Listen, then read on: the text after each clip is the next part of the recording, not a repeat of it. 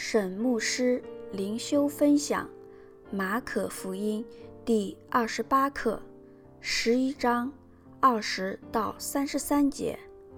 无花果树枯干，质问耶稣的权柄。经文：早晨，他们从那里经过，看见无花果树连根都枯干了。彼得想起耶稣的话来，就对他说。拉比，请看，你所诅咒的无花果树已经枯干了。耶稣回答说：“你们当信服神。我实在告诉你们，无论何人对这座山说：‘你挪开此地，投在海里’，他若心里不疑惑，只信他所说的必成，就必给他成了。”所以，我告诉你们，凡你们祷告祈求的，无论是什么，只要信是得着的，就必得着。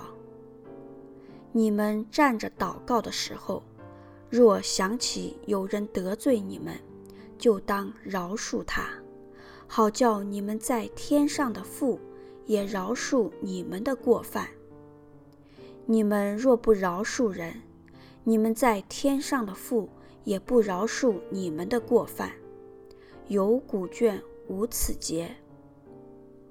他们又来到耶路撒冷。耶稣在殿里行走的时候，祭司长和文士并长老进前来，问他说：“你仗着什么权柄做这些事？给你这权柄的是谁呢？”耶稣对他们说：“我要问你们一句话，你们回答我，我就告诉你们，我仗着什么权柄做这些事。约翰的洗礼是从天上来的，是从人间来的呢？你们可以回答我。”他们彼此商议说：“我们若说从天上来，他必说。”这样，你们为什么不信他呢？若说从人间来，却又怕百姓，因为众人真以约翰为先知。于是回答耶稣说：“我们不知道。”耶稣说：“我也不告诉你们，我仗着什么权柄做这些事。”沈牧师灵修分享第一段。二十到二十六节，无花果树枯干。无花果成熟期应该在六月与九月。耶稣不会不知道这个道理，在不是无花果成熟的时候去找无花果吃，找不到就咒诅果树，乃是一件很特别的事情。耶路撒冷附近的无花果树通常在三四月开始长叶子，到了六月，所有的叶子长满之后，才开始结无花果。但这棵树是例外。我们在上一课二十七课的灵修分享，说明了耶稣诅咒无花果树，代表神对以色列不结果子的审判。耶稣诅咒无花果树的行为，算是一种行动式的演绎比喻，也就是用类似演戏的方式来传达一个信息，而不是直接用言语来传达信息。然而，门徒的兴趣却似乎更在于耶稣如何能使无花果树枯干，因此，耶稣才会告诉他们，信心的祷告可以成就大事。要明白这一点，才不会觉得马可在门徒谈无花果树枯干的时候，记载耶稣教导祷告似乎有点突兀，或又岔开了话题。二十到二十一节，初期教会认为。无花果树枯干，乃是主后七十年，圣城被毁的先兆。二十二到二十三节，耶稣回答说：“你们当信服神，无论何人对这座山说：‘你挪开此地，投在海里’，他若心里不疑惑，只信他所说的必成，就必给他成了。”彼得表面上并没有问耶稣问题，所以耶稣的回答乃是回答门徒心中的问题：如何能得到耶稣咒诅无花果树，使其枯干的能力？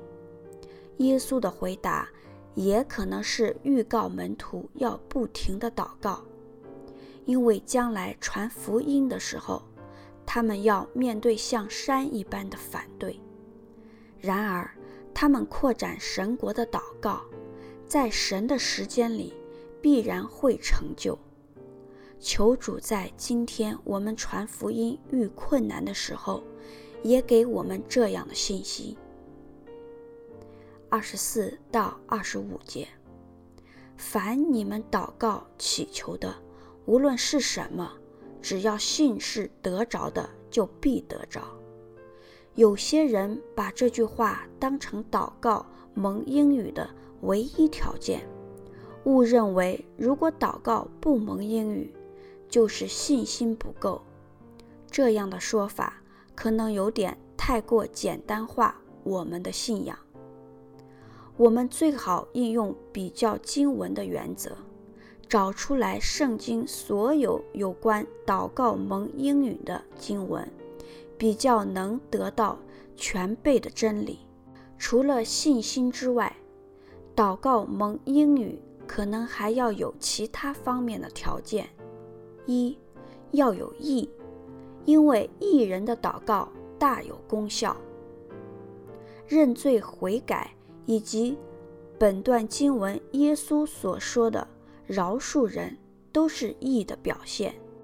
二，要恒切祷告，向寡妇求不义的官。三，要同心祷告，夫妻同心，同工同心。四，祷告的内容和目的要符合神的心意。五，若祷告不蒙应允。不排除可能是神的时间还没有到。第二段，二十七到三十三节，质问耶稣的权柄。二十七到二十八节，祭司长、文士和长老是来自三个不同的团体，这三个团体就是犹太公会的成员。他们的问题是个陷阱。如果耶稣承认他的权柄来自神，他们就可以告他亵渎神的罪名；如果耶稣说他的权柄出于自己，他们就可以控诉耶稣只是一个狂热分子。那耶稣立刻就会失去了众人的拥戴。众人可能会回到真正有权柄的人，祭司长等。二十九到三十三节，耶稣的反问，暗指耶稣的权柄来自和施洗约翰同样的来源。这些犹太教的领袖已经决定反对耶稣到底，他们的行径与动机。